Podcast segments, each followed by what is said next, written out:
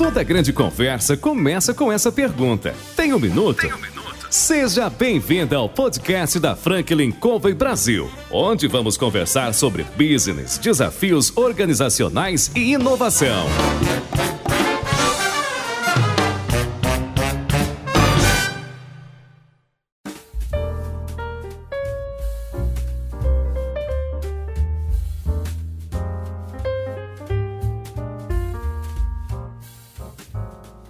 Pessoal, bem-vindos a mais um encontro com a Franklin Covey Tem um Minuto. Muito bom estar com vocês aqui novamente. Hoje nós vamos conversar um papo muito legal, um papo que eu definitivamente acho sensacional. Vamos discutir a área de educação e vocês vão entender como é que uma empresa cresce 270% ao ano. É isso. Para isso, nós vamos conversar com Guilherme Junqueira, fundador da Gama Academy. E aí, Guilherme, tem um minuto? Tenho, tenho muitos minutos. Se é para falar com a Franklin Covey, eu sempre tenho. legal, legal, legal, Guilherme. Muito bom falar com você. Cara, a gente sempre começa querendo entender um pouco a história. Eu sei que você é lá do Mato Grosso, né? E do Sul. Do Sul, Mato Grosso do, do Sul, Sul, vamos deixar isso claro. né? Lá de Campo Grande, não é isso? Isso aí. Então vamos começar contando um pouquinho da tua história aí, até antes de você chegar nessa coisa incrível que é a Gama Academy. Maravilha. Obrigado novamente pelo convite, sempre um prazer. Não é a primeira vez, já estão me chamando aí de casa, né? Então estou aqui sempre à disposição. Adoro nossos bate-papos. Bom, prazer para todos os ouvintes aqui que estão nos escutando nesse momento. Eu sou Guilherme Junqueiro, tenho 32 anos, sou pai de dois filhos e, como a lei disse, natural de Campo Grande, Mato Grosso do Sul. É muito comum a galera é, confundir, porque foi dividido ali em 77 e aí passou a ter dois nomes, né? Mato Grosso e Mato Grosso do Sul. Aí eu acho sacanagem, porque tem Rio Grande e Rio Grande do, Sul, Rio Grande do Norte e Rio Grande do Sul, e ninguém confunde, né? Só porque estão longe. é, mas a gente sempre passou por esse bullying aí natural. A gente, eu brinco, inclusive, Ale, que o meu estado, né, minha, meu, minha cidade natural, ela é tem uma economia tipicamente 3G.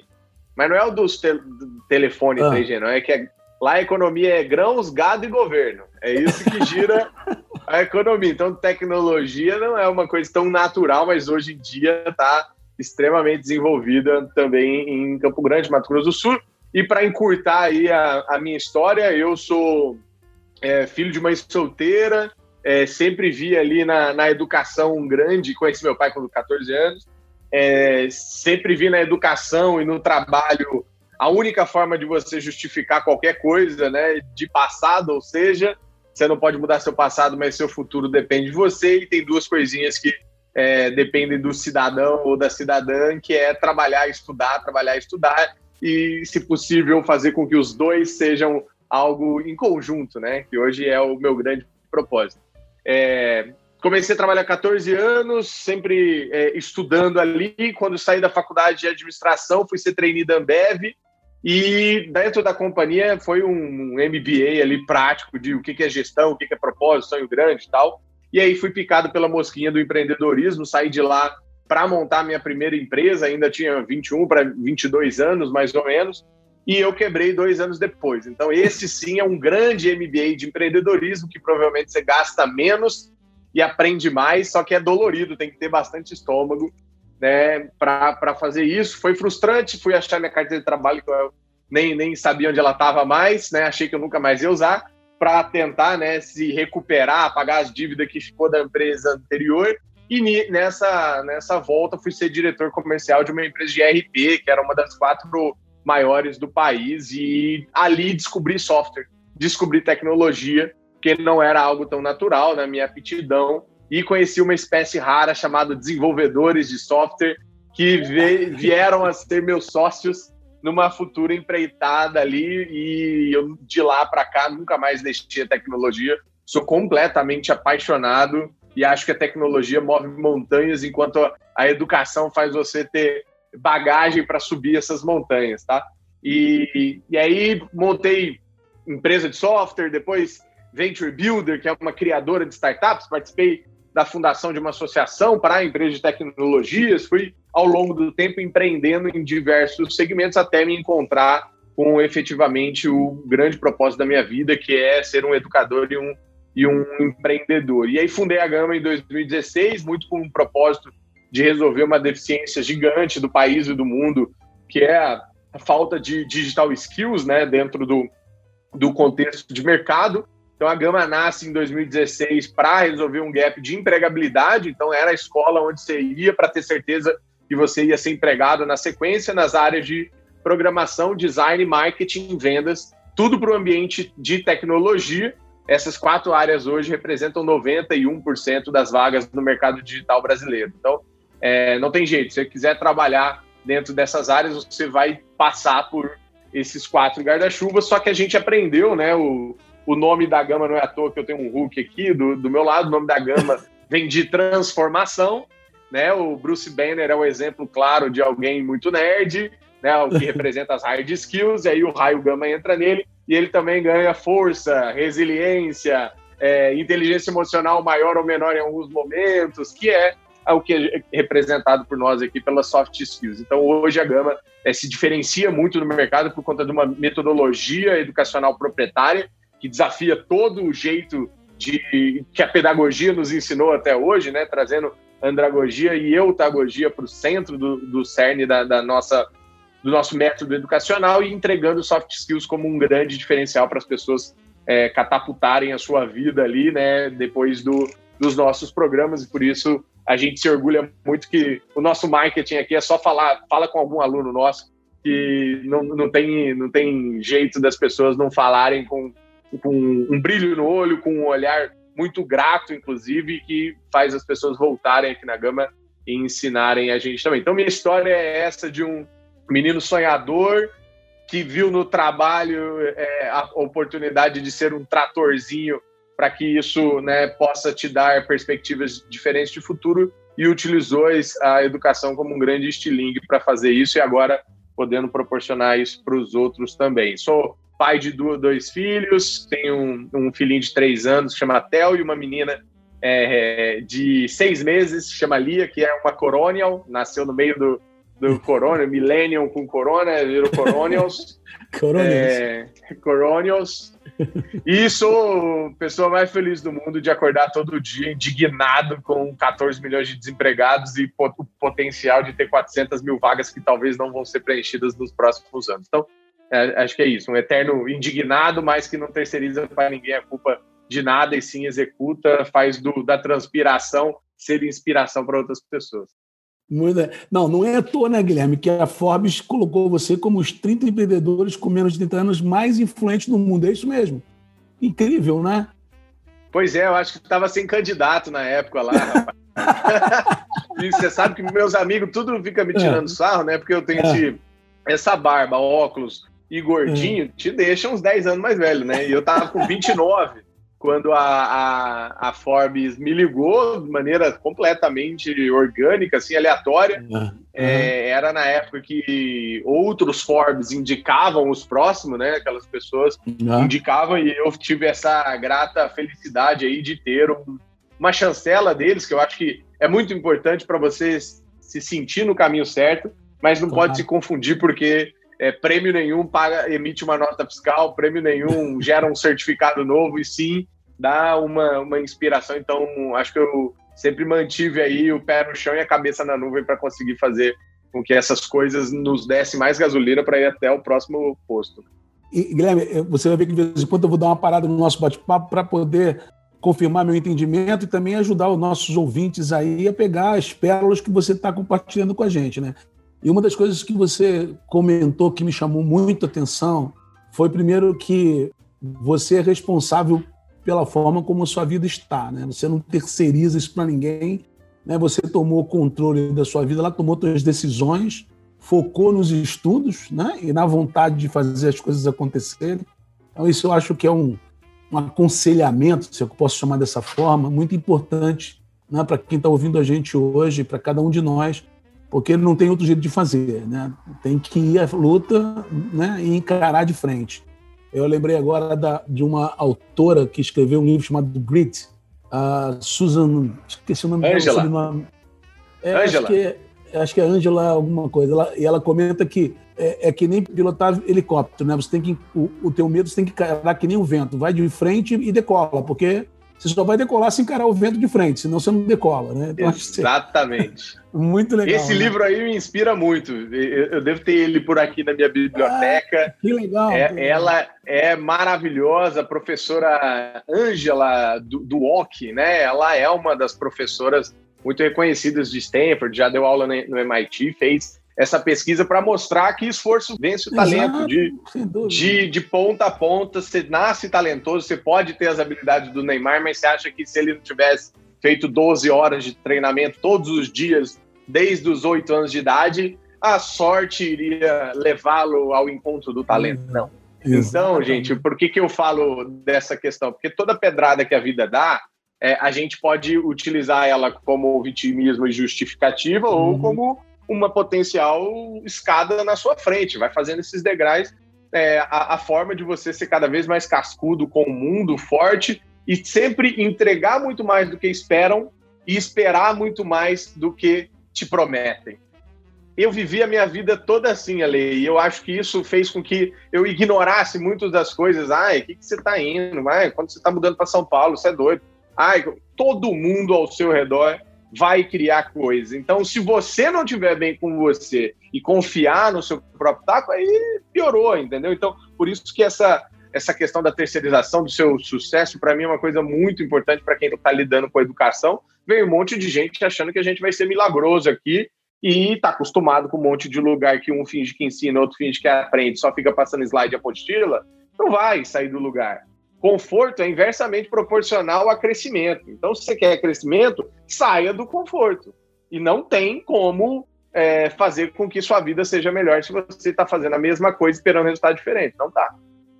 É, é exatamente isso. Quer dizer, você não vai conseguir chegar a lugar nenhum se permanecer ali no seu conforto, né? Tem que ter o desequilíbrio para avançar, senão você não avança. Não, e é muito fácil, ali, rapidinho, só é, recapitulando, uma coisa que às vezes as pessoas falam, ah, não, mas agora você é empreendedor, uma, uma empresa aí grandona, com um monte de funcionário, lá, lá, lá. Gente, eu tô falando de ter esse pensamento, esse mindset de crescimento, desde quando eu era estagiário, xangueiro, que a galera chamava, quem carregava um monte de coisa para tudo quanto é lugar. É, eu tô falando de ter iniciativa, ter atitude, né? Eu peguei um projeto como estagiário lá, coloquei caixas, sabe aquelas caixas de papel sulfite que vem, os, o, as sei, mesmas? Sei. Distribuí em tudo quanto é lugar na universidade onde eu trabalhava, porque eu, porque eu era estagiário, e comecei a pedir para as pessoas reutilizarem, reciclarem e reduzirem a utilização de papel. Ao longo do ano, foi somando ali aqueles papéis rascunhos que não ia utilizar mais, mandando para reciclagem, pagou metade da festa de fim de ano de uma empresa com mil funcionários. E era um estagiário, entendeu? E é isso, é, é, parar de falar assim, ah, o que, que a empresa vai fazer por mim? O que, que meu líder, você não vai me dar um aumento? Você, é não, você não fez nada. Você é consequência dos resultados que você gera. Então, se você não está dando resultado, não, não reclama do seu status. Que não vai acontecer. Perfeito, exatamente. E uma outra coisa que eu achei muito legal, já falando um pouco da gama, você comentou as quatro áreas, design, marketing, programação, vendas, mas você disse o seguinte, não é só o ensino técnico, tem um ensino aí das soft skills, que eu, eu costumo dizer que até esse termo soft skills não deveria ser, sei lá, não, não parece nada soft. Né? Parece, é, parece fácil, né? Soft vem de fácil, é. né? E não é nada soft. Soft lunch. É, é. Então me fala um pouquinho, além dessa da educação técnica nessas quatro áreas, vocês indo aí para esse desenvolvimento de soft skills. Ó, eu tenho a felicidade, depois vou mandar um autografado para você aí, ó, Opa, de ter sido coautor de um livro que chama Soft Skills Competências Essenciais para Tempos Modernos, Novos Tempos. E uma das coisas que eu mais aprendi ao longo dessa, desses seis anos de Gama é que, infelizmente, ninguém acorda super disposto a pesquisar no Google um curso de soft skill ou alguma forma de desenvolvimento de uma habilidade comportamental. E isso é muito devido à esteira que a gente foi levado até hoje, né? O ensino da pedagogia, o, o ensino que fomos ensinados ali pelos nossos professores, não trouxeram habilidades comportamentais uhum. como algo importante. E uhum. sim forçaram a gente a ter coisas exatas, decoração, decoreba. Então você tem um hexágono que sempre vai ser um hexágono. E tem um professor de matemática que está há seis, sei lá, 10, 12 anos ensinando o que é um hexágono até hoje para os alunos, enquanto é algo que não vai mudar. Agora, uhum. como você coloca aquele hexágono dentro de uma calçada, numa, numa praça perto das pessoas, e você poderia levar os alunos lá a pensar, a criar o projeto, a brigar entre si, porque um quer amarelo, o outro quer laranja, um acha que vai caber 10, 10 ladrilhos ali, né? Transformar aquilo em pisos ali, aqueles hexágonos, é, para fazer o calçadamento de um, de um lugar. Olha que maravilhoso se a educação tivesse sido assim. Mas isso dá trabalho, Ale. E quando é. dá trabalho, você, você às vezes, a ah, minha margem vai ser menor, minha escala vai ser menor. E dificilmente as pessoas vão querer encarar, e a gente quis encarar isso. E aí, encarar isso significa como que eu ensino algo que mais importa. A gente foi conversar com as empresas, os RHs, todo mundo falou a mesma coisa. Eu contrato a hard e eu demito a soft skills. Então, uhum. vamos inverter o jogada, gente. Vamos começar a ajudar vocês a, pelo menos, em contratar soft. E aí, como que a gente faz isso? Parece bonito, mas não é mágica nenhuma. A gente tem que ensinar, sim, os conceitos. Você tem um livro de soft skill, é para a pessoa entender e absorver conceitos. Eu já tive aluno que falou para mim assim: é, eu avaliei o meu colega com nota máxima de empatia. Eu perguntei por quê. Ele falou: ah, ele chega sorridente, abraça e cumprimenta todo mundo. Eu falei, cara, isso não é simpatia? Ou seja, não é todo mundo que sabe porque a gente não aprendeu na escola. Não aprendeu o que é oratória na escola. Sem querer, você ia lá apresentar o trabalho, mas acabava caindo no colo de um junqueirinhas como eu, que gosta de falar pra caramba, e consegue desenrolar lá, não fazia nada no trabalho, chegava só 30 minutos, pegava o contexto ali e dava um show. Mas tinha outras pessoas que não tinham nem coragem de subir no palco. Falar em público é um medo muito maior do que a morte para muitas pessoas. E isso precisava ter sido desenvolvido. Então, como não fomos educados em habilidades comportamentais, as pessoas não sabem o motivo delas estarem paradas. E aí fica recorrendo. Vou fazer uma pós agora. Não, vou dar uma recheada no currículo aqui. Vou fazer um curso aqui, nananã. Vou... Não, gente, você pode até é, continuar se desenvolvendo a área técnica, mas se você não perceber seus gargalos comportamentais, se aprofundar em autoconhecimento, que é diferente de autoajuda, tá? Autoconhecimento, se conhecer, né? Igual o, o Ale entra dentro do carro dele, de tanto que ele conhece o carro, a hora que ele ouvir um barulhinho, ele para e fala: tô com um problema no carro. É autoconhecimento isso aí, né? De automóvel. E aí você tem o autoconhecimento da própria pessoa. Então você viu que você tá palpitando muito o coração, porque você tá esperando a resposta de alguém, ali você tá vendo as suas emoções aflorar. Você brigou com um colega e você tá puto da cara, quer dar um soco, quer começar a chorar, você tá vendo as suas emoções. Você começou a trabalhar em equipe, você está tendo dificuldade com aquela pessoa, não existe pessoa difícil para trabalhar. Existe uma pessoa que. Existem pessoas que te mostram habilidades que você não desenvolveu ainda. É isso.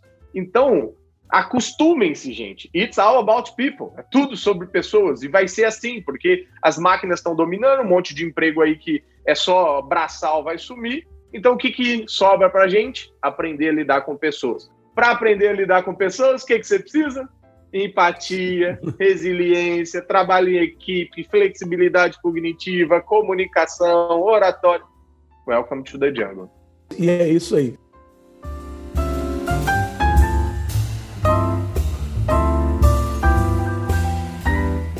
E você me lembrou agora a fala da Susan David na agilidade emocional. Você já teve a oportunidade de ler um livro muito interessante, que ela, especificamente quando você falou sobre emoções, né, quando você fica bravo com alguém e tal, você esse autoconhecimento para saber o que, que mexe contigo, né? o que, que não mexe, como é que você administra uma situação em que você está pau da vida com alguém, mas é, olhando para o que você quer atingir, fantástico, é, é incrível. E, oh, Guilherme, nessa experiência, tanto de vida quanto na gama, né? E você falou um assunto que me interessa, eu acho muito interessante re, é, reforçar aqui para o público que está nos ouvindo, que é esse balanceamento ou essa comparação entre ah, eu tenho talento para isso, aí eu posso desenvolver isso, né? Que com certeza você deve ter estudantes na, na, na gama que são o cara aprende mais fácil determinada a, a dimensão, determinada matéria, determinada soft skill, ele tem, ele tem mais tranquilidade de falar em público, né? Diferente de algumas pessoas que não tem, como você mesmo comentou. E, e, e me lembra a história do Pablo Casais, que cara que toca violoncelo, muito famoso espanhol, e ele, já bem velhinho, fez o último concerto dele. E aí, depois do concerto acabou, vi uma senhora falar com ele. e disse: Olha, o senhor toca divinamente bem, eu daria a minha vida para tocar como o senhor. Ele falou assim: Foi exatamente o que eu fiz, minha senhora. Né? Então, eu queria que você discorresse um pouco sobre isso. Como é que é esse negócio de eu tenho talento para aquilo, ah, eu não tenho? Como é que é? Como é que isso, a tua visão a respeito disso? Isso é extremamente complexo porque a gente passa anos da nossa vida tentando aprender habilidades aos quais nós somos apresentados. Mas às vezes, por um imã, né, um magnetismo, a gente vai se conectando com algumas coisas, o que se explica, né, esporte, o que se explica música, o que se explica aquelas pessoas que aprendem. Meu sogro aprendeu a tocar sanfona, viola, violão, baixo e tem mais um, ah, é, instrumentos de percussão, sozinho, de maneira autodidata. Como você explica isso? O cara nunca soube o que, que era o, o dó, o, o fá sustenido e tudo mais. Ele sabe fazer, ele olha hoje em dia tal. Mas quando, quando esse talento aflora, ele é algo muito natural que é difícil de se explicar, mas exige também esforço, exercício, treino para que ele seja desenvolvido que ele seja é, maturado e principalmente que ele possa se tornar parte da sua mandala do Ikigai. Eu sempre uhum. é, pergunto para alunos qual que é o seu reason why, né? Qual que é o seu motivo de estar tá aqui? Como que você quer morrer? Não sei se já te per perguntaram essa, já te fizeram essa pergunta, ali, mas foi muito difícil quando um grande mentor de vida, um empreendedor Endeavor que eu admiro muito, chegou e perguntou para mim: como que você quer morrer, Junqueira? Porque esse é seu reason why. É o, como que você quer ser lembrado? Eu, eu, idiota, respondi na época, eu falei, eu não quero ser cremado, eu não quero ser afogado. eu não... Ele, não, não é como você quer morrer fisicamente, é como você quer ser lembrado. Quem que vai estar lá no dia do seu velório? Vai ter gente? Alguém vai falar sobre você? Vai ter uma matéria? O que que vai ter? Ou quem são as pessoas? Então faz muito sentido essa questão do legado. E é muito difícil encontrar essa resposta. E a mandala do Ikigai ajuda isso, porque você vai ter que responder quatro coisinhas. O que, que você gosta de fazer? O que, que você é bom fazendo. Porque nem sempre o que você gosta de fazer você é bom, né? Ou, é, adoro cozinhar, mas se é bom o suficiente para alguém pagar, isso ajuda o mundo? Então são quatro perguntas: o que, que eu gosto, o que, que eu faço bem, o que, que me pagariam para fazer e o que, que eu posso contribuir para o mundo. O mundo precisa disso. Então, olha como essa construção do, da busca né, pelo que você chama de talento vai ser uma constante é, dentro da sua vida inteira, porque eu já ouvi de pessoas falando assim, cara, você tem muito talento com pessoas. Só que a pessoa está trabalhando lá na área de contabilidade. Ah, significa que ela deveria ter feito psicologia? Não, significa que ela tem que aproveitar essa potencialidade. E hoje a grande verdade é que não somos uma coisa só. Somos multipotenciais, multicarreiras. Você está escritor agora, Lê. Você está é, professor agora ali, mas daqui a pouco você vai cair na pilha junto com a sua esposa de criar uma grande horta orgânica e vai fazer isso perto de um supermercado para ser um produtor local ali. Olha que maravilha. Você estará empreendedor, mas você nunca vai ter deixado de ser um, um escritor, um professor. Então, somos slashes, né? Tem uma autora nova-iorquina que traz que é uma carreira, múltiplas personalidades. Você pode ter até hoje nossos filhos e netos aí que vêm nessas novas gerações vão ter seis, de seis a oito carreiras diferentes ao longo da sua vida. Não estou falando de emprego, não estou falando sair da Vale, fui para empresa tal. Não, estou falando de carreira. Você escolheu ser contador, depois ser é fotógrafo, depois você é, é chefe de cozinha, aí você vai ser instrutor de paraquedas. Carreiras, gente. Carreiras. E isso faz parte de uma mudança cultural, de acesso a conhecimento, de é, derrubar também algumas coisas de pré-conceitos e definições. Minha mãe sonhava que eu fosse concursada, assim como eu tenho vários primos e tios que fizeram carreira na Caixa Econômica, no Banco do Brasil, é, em poder público, estadual ou municipal. Enfim, cada um tem que olhar para o que tem de vocação, responder essas quatro coisinhas e talvez esse igual a talento fique mais fácil, mas hoje é muito difícil essa definição. Então, acho que para te responder, eu digo que sim, ela existe, mas eu acho que é muito difícil se identificar e, quando, e mesmo quando se identifica, se, se aceitar, né? Ou ser aceito. Imagina você joga bola bem pra caramba uhum. e você uhum. fala pro seu pai que você não vai fazer faculdade. Você, você é um baita de um ator, mas você ainda tá lá na malhação só, nem sabe se você um dia vai ser um Tony Ramos da vida, então é muito fácil contar novela de trás para frente. É muito fácil uhum. dar spoiler de fim de filme. O difícil mesmo é apostar quando não tem nem roteiro. Legal, muito boa. Quer dizer, no final das contas, eu acho que o, o caminho, o pessoal que está nos ouvindo aí, né? Essas quatro dimensões que o Kigai fala, que são as dimensões da, da, da pessoa completa, que o Dr. Kobe falou lá no, no, finalzinho da década de 80, né? É isso, né? É, é, a paixão, o que eu sei fazer, o que, que eu atendo uma necessidade do mundo, né? E, e o que, que eu quero contribuir. É, e rapidamente, hoje o bate-papo é sobre você, Guilherme, mas só para compartilhar contigo, eu demorei há 30, quase 30 anos atrás, me fizeram essa pergunta que fizeram para você.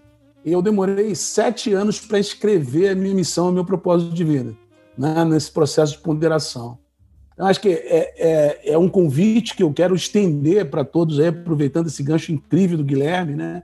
De realmente a gente pensar, né? Como é que eu quero morrer? Não é afogado, não é nada disso, né, Guilherme? Mas é muito legal.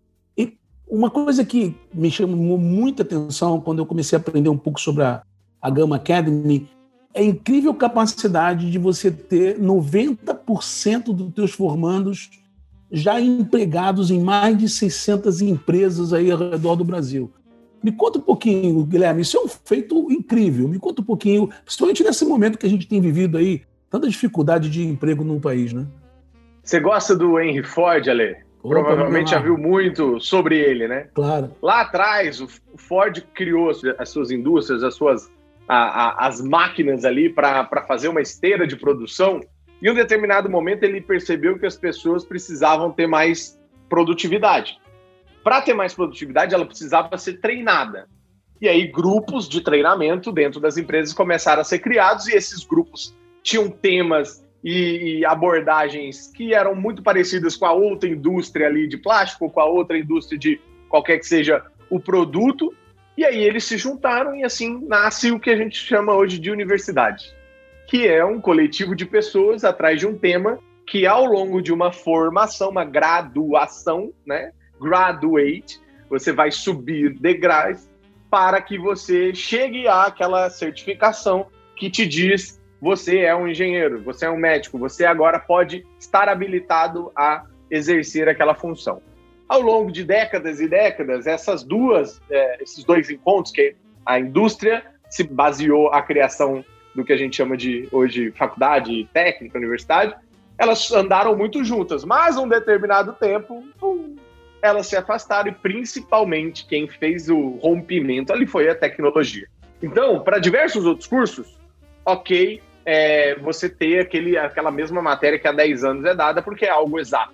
Só vai mudar o VADMECUM depois que mudar né, algumas coisas de código penal, civil, lá, lá, lá, lá, lá, mas até então ele é aquela aquela, aquele entendimento lá.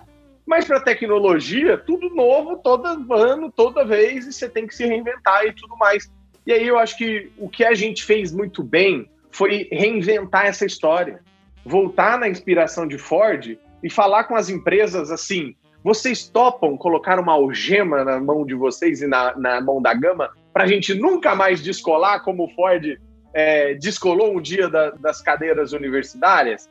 Vocês topam que a gente seja a universidade de vocês? Vocês topam dizer para a gente todas as vezes que há uma mudança na descrição da sua vaga, o job description, para que a gente atualize a descrição do nosso curso, que é a ementa educacional? Então, basicamente, é partir de uma premissa que se você está trabalhando para empregar pessoas, você tem que transformar job description em ementa.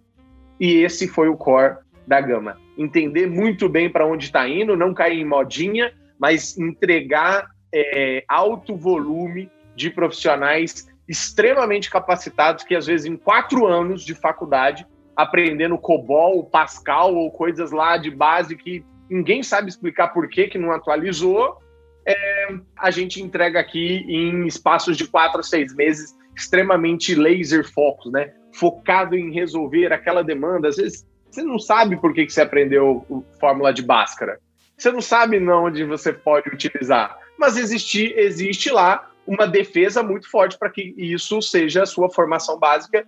Por isso que chama ensino básico e fundamental, ou seja, não dá para ficar sem. Agora, o superior, que é, na real, inferior em termos de qualidade, ele não precisaria ter esse aspecto. Mas aí a gente tem uma regulação das regras do jogo, que se chama MEC, que colocou lá que você ganha mais pontos e é nota 5, quanto mais professores e doutores você está lá dentro. Se você tem um monte de professor doutor, significa que ele largou o mercado, porque ele tem que se dedicar full time a fazer pesquisa, a ficar olhando o livro velho, que se, se é um livro já é velho. Você pode até seguir, porque é uma coisa legal, um novo método. Lá, lá. Gente, mas aquilo lá já foi escrito, ou seja, é passado. E as coisas estão acontecendo novas agora. É, então, toda vez que a gente olha para o formato como esse processo avaliativo, indicativo de qualidade, inclusive, é feito, a gente vê que não é feito para ter o lado qualitativo. Pelo contrário, tem muitos professores que falam: não, você não devia nem fazer estágio, foca na graduação. Enquanto a gente fala: não, pode, faz graduação, é importante graduação. Não estou falando contra aqui, mas eu estou dizendo que a parte do trabalho, a parte do mercado deveria estar tá mais colado, deveria estar tá mais próximo. É, Basicamente, esse é o motivo da gente ir lá e formar é, tecnicamente e comportamentalmente aquela pessoa que não só é contratada rápido, mas cresce rápido, dá resultado rápido e volta para contratar de novo outros alunos. E aí a gente retroalimenta a máquina. Quer dizer, na verdade, vocês deram um passo é, é que eu considero extremamente difícil para uma organização e a gente tem um monte de história né, ao longo da, do, do, mundo aí, ao redor do mundo, de empresas que não deram esse passo vocês não estão agarrados aos seus produtos e aos seus serviços. Você está olhando a necessidade lá do teu cliente, olhando a necessidade da empresa e falando, o que, que eu faço aqui para atender aquela necessidade? Que é uma necessidade dinâmica que está mudando o tempo todo, né? Que muita gente não viu isso. Tem, você conhece de trás para frente as histórias da Kodak, é, Blockbuster e uma série de outros cases aí de mercado que realmente não tiveram essa habilidade, né? De olhar, estão tão apaixonados no produto e serviço que não olharam lá a necessidade do mercado né? e, e, e esse movimento.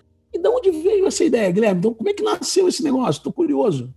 Eu, no, no, começo, né, eu acho que uma das coisas que mais me chamou a atenção foi o quanto a gente tinha pessoas muito boas que acabavam vendo no, no valor da matrícula, no investimento, uma grande limitação. E eu sou essa pessoa, né? Eu sou essa pessoa que tentou Bolsa Federal, é, eu sou a pessoa que viu a, oportunidade educacional, mas não tinha né, muito recurso para poder buscar. Então, essa, esse conceito de meritocracia, que é baita. É, tem um, uma baita aspas no Brasil, ele não existe desde que você não saia todo mundo da mesma linha de partida, né? Então, Perfeito. como não temos pessoas na mesma linha de partida, a gente reinventou um modelo educacional que era gratuito lá no começo para o aluno. Aluno não pagava nada, tinha uma taxa de comprometimento que a gente chamava, que chamava matrícula, né? 150 reais. E, e aí só o contratante pagava um valor equivalente ao primeiro salário dessa pessoa quando essa pessoa era contratada. Então é um win-win para os dois lados. Ó, eu me comprometo a selecionar e formar a pessoa que você quer. Você se compromete a pagar e ter, dar a possibilidade para essa pessoa que às vezes não tinha condições. O, o, nosso modelo foi evoluindo, hoje a gente tem cursos pagos diretamente pela pessoa física, pelo aluno, e tem cursos que a, a empresa continua dando essas bolsas de, de estudo para as empresas. E agora a gente reinventou e lançou um modelo extremamente corajoso, que só quem garante a qualidade pode conseguir fazer isso, que se chama modelo de sucesso compartilhado.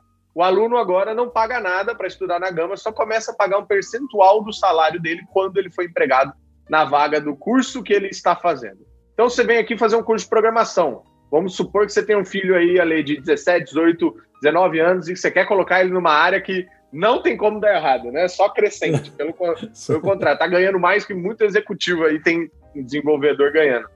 E aí, ele vem, ele estuda, ele se dedica, ele pode ser eliminado ao longo do processo, então a gente tem isso dentro da nossa metodologia, aquelas pessoas que não querem e que não estão engajadas, né, não estão engajadas e não estão evoluindo, tendo progresso, a gente retira do funil ali, do, do processo, e aí a pessoa chega lá no final, em seis meses, em média, a gente já encontra um emprego para essa pessoa, vai estar tá ganhando 2.500, 3.000 reais, paga 15% é, no máximo do salário dela, em quantas vezes ela quiser. Se ela perdeu o emprego, para de pagar também. E até cinco anos a gente tem para fazer é, essa, essa devolutiva. Então, é algo que a gente só está fazendo porque a gente acredita muito na qualidade no NPS 90 que a gente tem, no, nos 90% de empregabilidade também, é, e porque a gente sabe da insuficiência de mão de obra hoje. Então tem um buraco aqui muito maior do que a torneirinha que está ligada aqui. Então essa torneira Exato. tem que ser grande para caramba para conseguir dar vazão ali à grande necessidade que a gente tem de profissionais. Muito legal. É, é um trabalho filantrópico, eu diria, né? Porque, na verdade, é nada, né? E, Não, e... Chamam a gente de é de tech de impacto, né? Que chama é o no, negócios de impacto. Eu nem sabia que era isso, e aí o, uma das acelerações a gente fez foi selecionado pela Endeavor, né? Como o Scale uhum. Up, que eles chamam lá, né? É. É, e aí eles conversaram com a gente falando sobre isso, que somos uma, uma empresa que, além de né, tá, tem o objetivo financeiro, a gente tem investidores anjo, é, tem fundo de investimento, enfim, ou seja, tem um objetivo de resultado financeiro positivo lá na frente, mas é, é enquanto isso, por que não fazer o bem, né? Exato.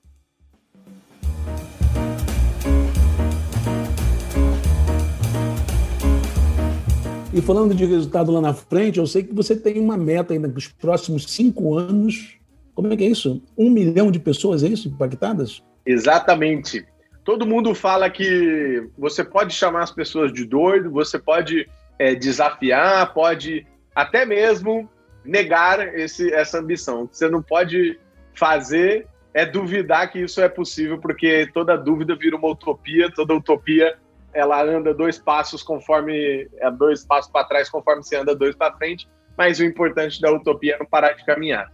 E eu acho que essa grande meta de transformar a vida de um milhão de pessoas ainda é um buraquinho desse tamanho. Porque se você for ver, uma coisa que me indigna todo dia é acordar lembrando que tem 14 milhões de desempregados e tem é, 400 mil vagas sem preencher. Então, pô, como que a gente faz essa equação virar? Tem um grande problema sistêmico no Brasil e eu não uhum. vou parar até eu conseguir é, preencher cada gap. E hoje é a gama para adultos, daqui a pouco pode ter a gama kids, pode ter, sei lá, eu, eu sei que o problema ele é crônico, né? Você tem um sistema no Brasil que não olha a longo prazo, olha oito anos, porque eu quero me fazer um bom trabalho em quatro para me reeleger em oito e colocar meu, meu chapa lá para e continuar e assim a política pública não é vista com prioridade. 80% da educação brasileira está na mão do ensino público. Como que você vai mudar essa realidade? Eu estou tentando mudar essa realidade nos 20% que é do privado ou eu estou tentando é, fazer algo é, extremamente diferente? Então, acho que esse caminho do sonho grande alimenta muito uma vontade muito grande da gente crescer, impactar, entregar através de tecnologia para cada vez mais pessoas, Brasil, América Latina, uma possibilidade de colocar uma mochilinha nova chamada educação, que vai te dar alguns superpoderes aí para você, às vezes, até voar com essa mochilinha. É legal, eu, eu, gosto muito disso. É, é, o teu moonshot, né, cara? Eu tô, lendo um livro de um cara chamado Ozan Varol, chama, é, Think Like a Rock Science. E é um cara que mudou de profissão, você falou de várias profissões. Esse cara foi cientista espacial, foi advogado e agora é professor. Já mudou umas três vezes de profissão. Mudou mesmo de profissão. E você falou um negócio que me remeteu a ele aqui agora, né? Você colocar um objetivo, um tiro na lua, né? E fazer isso aterrizar ao longo do tempo. E agora, eu não vou deixar de perguntar isso, não só por conta dos meus filhos aqui, que está aí nos 19 anos, mas para os nossos ouvintes ouvir, ouvirem também. Como é que é o processo seletivo para alguém entrar na Gama Academy? Legal demais. A gente foi mudando ao longo do, do período, né? Porque nosso principal programa, que é esse de empregabilidade, ele era para uma faixa que a gente chama ali do, do zero, zero to hero, né? Zero não sei nada, herói é quem já é líder em uma área, uma companhia de tecnologia. E aí tem o meio.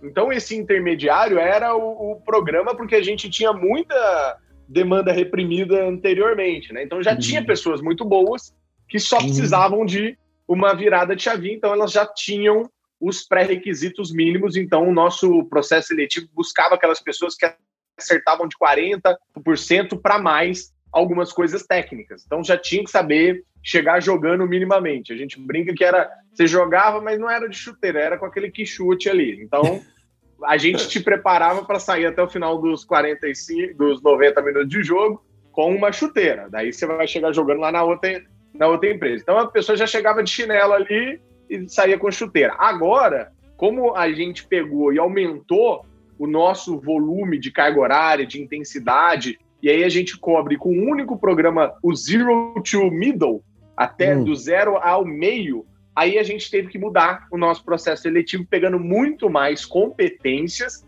e muito situacional das pessoas e não necessariamente habilidades técnicas. A gente continua fazendo, mas é muito mais para verificar, por exemplo, se seu filho já ouviu falar de JavaScript. Não, então não tem problema. Mas é, se ele já ouviu, ele não vai ganhar mais ou menos ponto. A gente só vai ter o nivelamento, porque na hora de você blocar grupos, turmas, você consegue fazer o nivelamento é, por grau de maturidade de cada pessoa ali. Então, dentro da própria sala, o professor sabe que aquele ali é nível 1, nível 2, nível 3, até nível 7. Então, a gente conseguiu é, mudar, mas basicamente é um perfil da pessoa para entender momento de vida, então isso faz muito sentido para a gente. É, e aí não tem nada a ver com idade, porque a gente já teve uma aluna aqui de 16 anos, a gente nem sabia que ela era menor de idade, hoje em dia só já pode 16 anos, mas com autorização dos pais, né? Uhum. E uma jovem há mais tempo de 72 anos, tá? Que é que, dona, dona Emília, que hoje está empreendendo no Rio de Janeiro. Então, veio aqui fazer curso de vendas. E a gente utiliza o mesmo processo seletivo. Então, ele, de nenhuma maneira, ele usa a palavra que eu não gosto também, é um processo seletivo, de selecionar, né?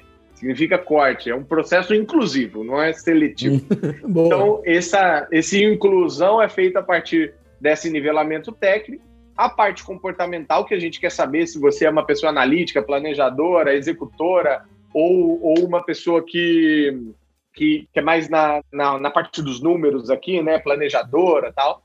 E aí tem a parte do fit cultural, que é saber se, pô, num ambiente digital você ia se dar bem ou você ia para um banco. O que, que é melhor para você, né? Um ambiente estruturado, que você só segue coisinhas, ou um ambiente caótico que está em constante mudança, crescimento, você consegue reagir bem e tal. Então a gente é, perfila ali as pessoas nesse sentido e raciocínio lógico que tem, tem dito é, sempre em grandes pesquisas que é algo também de nivelamento, mas que mostra a pessoa a capacidade de resolver problemas na onde ela enxerga ali mais soluções. Então, é isso. Técnico, comportamental, cultural e a parte lógica. Bom, com um crescimento de 270% ao ano, imagino que tem uma fila de gente querendo ser incluído nesse processo, né? A gente já está com turma em agosto, para você ter ideia, quase lotada. Então, eu acho que a pandemia ajudou muito a gente e a gente estava na hora certa, no lugar certo, extremamente preparado para que a gente mudasse tudo. Então, passamos por uma reinvenção completa. Para você ter ideia, a gente tinha captado investimento em 2019, finalzinho ali, e em 2020 nosso plano era expandir para 10 capitais, com sedes locais, tudo físico.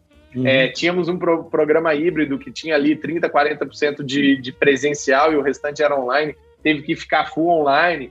E aí toda essa adaptação né, corresponde a esse crescimento de quase 300%, triplicamos o faturamento, é, muito por conta de empresas que estavam ali meio que esperando um dos três Cs da transformação digital bater na porta dela, né? As, as empresas só mudam por constrangimento, convicção, mas a, a maioria quase que foi por, por constrangimento, né? Porque é, é, se não me engano, é. Coerção, coerção, não é não? De, de dizer coercivo? De coerção, não. Não, daí é o constrangimento, né? Constrangimento. Eu acho que é o do, é, do constrangimento.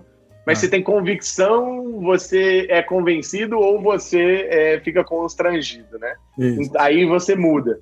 E aí muitas empresas começaram a mudar e se adaptar. E para isso precisa de tecnologia, para isso precisa de treinar pessoas em tecnologia. Então a gente cresceu muito nessa área de treinamento de colaboradores internos de grandes empresas que precisam ter é, essas skills de tecnologia, reinventar modelos até de pensamentos básicos, que hoje a Gama já está há anos-luz, né? A gente ensina inteligência artificial, blockchain, coisas assim muito mais profundas, mas tem várias empresas que não sabem o que é desenvolvimento ágil, não sabem o que é cultura ágil, o que é design thinking, o que é as bases, transformações digitais, tecnologias exponenciais. Então a gente conseguiu nadar de braçada nessa preparação, tanto para o B2C, que queria se reinventar durante a pandemia, quanto para as pessoas que já estavam empregadas e precisavam fazer esse reskilling dentro das companhias. Muito legal. Cara, você sabe que um dos maiores problemas desse bate-papo que eu estou tendo contigo aqui é que daqui a pouco a gente está chegando no final, mas eu não vou fechar. Não, o é, problema é... é... que ele acaba, né? É, o problema é fazer uma camiseta. Caraca, uma hora e passa rápido a gente nem vê. Mas antes de a gente ir para o final, eu, eu, tenho uma, uma curiosidade, na verdade, é, é, duas curiosidades, né? Eu queria que você falasse um pouco sobre isso. A primeira é o seguinte: e o, o pessoal, vamos pegar o, o ponto da, da pandemia. Você fez toda essa mudança. Como é que você avalia, com a experiência que você tem, com a visão que tem, esse impacto das coisas passarem a ser online e não ter mais os encontros presenciais? Você pode fazer uma avaliação aí dentro do teu, da tua experiência? É, foi um grande desafio. A gente sempre teve um lado muito humano, muito de olhar o aluno ali pelo, por um viés até mais PNL, assim, programação linguística, de entender falas dos nossos alunos sem necessariamente eles falarem, é. reações sem necessariamente eles reagirem, enfim.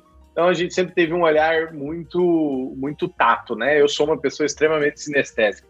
E aí, quando a gente tem essa mudança, a gente tem coisas negativas e positivas. No positivo, a gente conseguiu, tem uma turma, uma diversidade que eu aposto que é muito difícil se encontrar com o nível de intensidade que a gente faz na Gama, com 22 estados estudando juntos. Você imaginar que você ia fazer uma reunião de trabalho com alguém que estava comendo pato no tucupi, enquanto o outro estava no buchada de bode, e a gaúcha tomando chimarrão porque estava muito cedo para almoçar. Dentro do mesmo grupo, este é o Brasil, gente. E é. isso é uma maravilha. Então, eu tenho uma gratidão gigante por, por essas mudanças, essa mo, é, mobilidade, que a gente conseguiu tirar um, uma baita de uma névoa na cabeça de muita gente que não tinha essa empatia, essa visão, esse olhar diverso que o Brasil hum. traz. Segundo, que a gente possibilitou que brasileiros fora do país estudassem. Londres, Portugal, vários lugares da Europa, Canadá, estudando junto com a gente em fuso horários malucos é, e que possibilitou a gente olhar, inclusive, que agora não tem mais fronteira geográfica, né? A gente só precisa fazer o Swift the Language ali e já era. Então, pô, tem uma, uma, uma possibilidade legal na nossa mão. Só que do lado ruim, é aquele negócio que o professor é horrível não ter a reação, a câmera desligada, aquele mudo que não tá mudo. Então, todos esses aspectos tiveram que ser reinventados. E aí a gente procurou se conectar muito com as pessoas e utilizar a nossa metodologia que prevê que você só consegue criar um ambiente de aprendizado eficaz se você tiver um formato de ensino que traga pessoas com a mesma motivação intrínseca e que geram uma nas outras accountability durante um determinado tempo. Uhum. Olha a mágica. A gente só teve altíssimo engajamento, mais de 91% de taxa de conclusão. Se você pegar hoje de qualquer EAD que você tiver aí solto, principalmente agora com esse boom de fórmulas de lançamento, né? Tem Todo dia tem uma é. semana de dados, semana da carreira, não sei o que, semana do não sei o que. Tudo tem um, uma jogadinha de marketing para te entregar é. um, uma isca ali, que é um, um curso de graça. Minha esposa estava fazendo um esses dias de. Putz, como que era, né? É, é, tipo como educar seus filhos que estão na fase, meu filho está na fase de três anos, que não quer fazer nada, não quer comer na hora certa, não quer dormir, quer ficar assistindo desenho, lá, lá, lá e a gente fica se culpando, achando que isso acontece com a gente, lá, lá. E aí a menina chega no Instagram e fala umas coisas que realmente faz sentido. Aí vai te dando um conteúdo, aí te coloca uma coisa que a gente faz e dá certo. Conseguiu ajudar, daqui a pouco paga o boleto aí. e aí uma geração de educadores, entre aspas, que estão preocupados somente com vendas. E isso é o grande pecado, que quando você começa a entrar em educação, você tem que se importar pelo learning experience, você tem que se importar muito mais pelo outcome do que pelo income. Porque você pode fazer mais uma turma e vender, vender, vender. Só que aquela pessoa que só consumiu um módulo seu, não implementou, não fez nada, é exatamente igual a zero ou a um detrator. Então, pensar dentro da perspectiva online é pensar no indivíduo, no outro, é fazer uma ginástica no meio da aula, é procurar ter outros canais de comunicação, como a gente tem aqui, aplicativos e tudo mais, é jogar eles em vários momentos para conseguirem se coligar em grupo, é colocar a andragogia no centro de tudo, ou seja, o professor é só um facilitador, quem é o, o grande centro das atenções é o aluno, é a, a, experiência que ele tem, é como ele pode contribuir e principalmente discordar do que você está falando. Então, esse jeitinho de fazer nos possibilitou ter alto engajamento, alta escala e continuar com a alta qualidade que a gente tinha no modelo híbrido ali, mix de presencial com online. Até porque vocês têm um negócio que diferencia completamente, né? Como você falou, é propósito, né? O objetivo não é vender, é impactar a vida das pessoas, né? Acho que isso muda toda a figura, né? E, e a segunda pergunta que eu, que eu, tenho curiosidade de saber é o seguinte: o, os seus professores, né? O teu corpo docente, você forma esses caras? Como é, como é que você. Porque são caras especiais, sem dúvida nenhuma, estão engajados aí de uma forma estrondorosa, porque no final das contas estão a linha de frente lá com, com os alunos. Conta um pouquinho para gente. É, em qual aspecto específico, assim, você acha mais para o lado do, dos alunos, na ótica deles? Eu digo na preparação que para o cara ser um professor dentro da gama, que, que ele, ah, tá. ele precisa ser um. É porque tem, tem muitos professores nossos que são ex-alunos, entendeu? Que ah, faz a, a rodinha, a rodinha girar e tal. Mas hoje a gente tem mais de 400, sei lá, deve estar batendo uns 420 professores homologados. Parte mais difícil de todas é ensinar a nossa metodologia, principalmente métodos ativos tal, que por termos só professores de surf que sabe surfar, né? A gente só traz gente que está no mercado e não vai ser professor full time, justamente para a gente não cair naquele problema que a gente critica. Uhum. Ou seja, Manter você não pode parar de aprender, você tem que continuar lá no mercado e tudo que altera lá você traz para a sala de aula. Então não tem essa de slide. Tem a, a, experiência, tem o case, tem a parte complexa, tem o resolver junto. Então, todo mundo passa por três olhares aqui, né? O processo seletivo da Gama é baseado em expertise, ou seja, sabe fazer? Não é um professor de surf de areia, né? Que fica ali só ensinando como fica em pé, vem uma onda, cai. Não, tem que ficar em pé. Segundo, é, essa pessoa trabalha numa empresa relevante, ou seja, é uma empresa que ensina ou é uma empresa que atrasa? Então uhum. a gente pega gente que está dentro de contextos que realmente são exemplos e não, não contra-exemplos. É, às vezes só pela fama você pega aquele professor, mas puta, ele tá fazendo um jeito velhão lá, não, não dá para utilizar aquela tecnologia, porque é, não é o que a gente ensina hoje. E terceiro, didática, metodologia, o jeito, a empatia, o olhar, o ouvir, né? Se ele tem ou virtude, né? A virtude de ouvir e, e se colocar ali também como não o protagonista, o sei tudo, que a gente assim percebe no primeiro 30 minutos de entrevista com o professor é arrogância.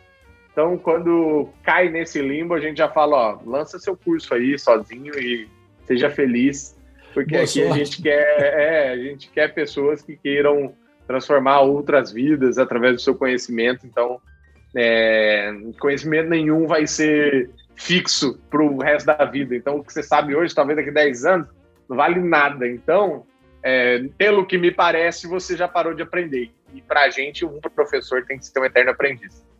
Sensacional.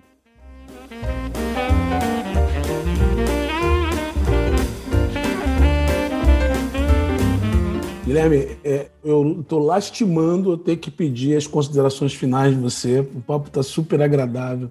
Eu realmente fico muito feliz de ver essa coisa incrível que você conseguiu montar é, é uma, uma ruptura completa com aquele modelo da era industrial lá, né, que a gente vem carregando há tanto tempo. Eu torço para que é, é, cada vez mais a sua abrangência aumente dentro do nosso país. Eu não tenho dúvida. Você colocou logo no início, é um problema sistêmico nosso. A gente precisa fazer alguma coisa com, com isso. E eu sou muito feliz de pessoas como você que coloca isso no peito e leva para frente. Isso é dá orgulho de ser brasileiro. Eu agradeço muito, muito mesmo o nosso bate-papo. E queria te convidar, dentro daquele conceito de que as pessoas que estão nos ouvindo querem levar alguma coisa para aplicar na vida delas, eu queria que vocês fizessem, fizessem as suas considerações finais com as coisas que você, os pontos que você considerar mais importantes, por favor. Legal. Cara, primeiro, obrigado aí pela participação, sempre muito inspirador aí aprender contigo e com todo mundo da, da Franklin Covey. É, queria deixar dois recadinhos. Você falou, pô, é inspirador ver empreendedores assim. E, e, acho que o Brasil se menospreza quando você conversa com outros gringos e tudo mais. Empreender no Brasil, gente, é subir uma escada rolante que está descendo. A gente, se ficar só andando, a gente continua no mesmo lugar. Então você tem que correr, porque é tudo muito mais difícil mas isso cria casca, resiliência, criatividade, senso de urgência e inovação, e o brasileiro tem isso como ninguém e pode ser é, muito capturado, por isso que eu tenho um orgulho gigantesco de ser brasileiro, de levar o nome do Brasil para fora é um grande sonho. Aspecto, eu acho que para quem está ouvindo a gente, todo mundo tem que um dia entender que a teoria das conexões que eu né, tive o privilégio de rascunhar aqui, vai ser o tema do meu, meu próximo livro, ela é algo que tem que ficar batendo na sua cabeça todo dia, porque de um lado você tem o seu eixo profissional, que vai te trazer três recursos escassos na vida: tempo, dinheiro e atenção. Tempo é o que faz eu, você e todo ouvinte, ler acordarmos com 24 horas e a pessoa também, até o Bill Gates só tem 24 horas para gastar. dinheiro, dinheiro já é o que deixa a gente bem diferente do Bill Gates, né? Porque ele acorda todo dia bilionário, trabalhou para isso e a gente está aqui na luta. E atenção é quando você tem atenção, por exemplo, fazer um, um call com o Bill Gates, onde ele está gastando o tempo dele, que é um recurso escasso, para te dar uma outra coisa que é a atenção. Então, ter a atenção de pessoas que estão relevantes é extremamente difícil e é escasso. Nenhum desses três a gente consegue mudar, mas a gente consegue controlar o tempo. O que você faz da sua vida hoje quanto tempo você gasta, ou se você fica no domingo assistindo Faustão, ou se você está lá ralando, trabalhando, planejando a sua, a sua semana, para lá na frente poder assistir o Faustão, tudo tranquilo, não é pecado nenhum, mas eu digo muito que você é o grande é, detentor do, do seu tempo, e o tempo é a única coisa que está sobre o seu controle. E se a gente levar a teoria das conexões para o lado da pessoa física, o eixo pessoal, a gente tem três abstrações na vida, Lê, que é hum. tempo, a gente tem tempo aqui na Terra para dar e receber amor das pessoas que a gente gosta e ama, e a gente teme e tem uma única certeza dela que chama morte. Então, antes de morrer, use bem seu tempo para dar e receber amor das pessoas que você quer ter. E ao lado de lá do trabalho, consiga é, costurar ali um, algo que equilibra a sua busca por atenção de pessoas que são relevantes, gastando seu tempo muito bem, porque daí dinheiro vai ser só a consequência. Perfeito, Guilherme. Fantástico, fechamento fantástico. Gente, eu espero que vocês tenham feito que nem eu aqui, aqui anotei esses pontos, né? não só durante toda a conversa, mas especialmente esse fechamento do Guilherme. Guilherme, mais uma vez, muito obrigado. Um grande privilégio conversar com você. Valeu. Muito obrigado pelos ensinamentos. Gente, muito obrigado pela, por vocês estarem conosco até agora. Obrigado. Me sigam lá no Instagram, arroba Gui Junqueira. E Gama Academy no Instagram também, no site. Fala de novo aí, Guilherme, só para o pessoal ter tempo de anotar lá. Boa, arroba Gui Junqueira e arroba Gama Academy lá no Instagram e Guilherme Junqueira lá no LinkedIn e o site da Gama é gama.academy. Bem facinho, com Y no final. O Maurício Dantas está dizendo aqui que vai colocar na descrição do, do nosso bate-papo. Então, show de bola, Maravilha. gente. Muito obrigado. Muito grato, pessoal. Até a próxima de Tem um Minuto. Um abração. Tchau, tchau.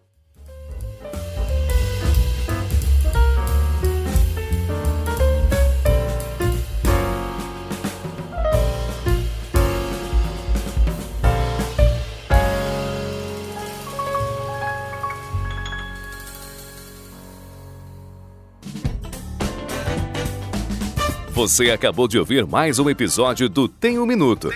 Oferecido pela Franklin Covey Brasil, uma empresa global que ajuda outras empresas a alcançarem resultados que requerem grandes mudanças no comportamento humano. Venha conhecer nossas soluções customizadas para os seus desafios organizacionais.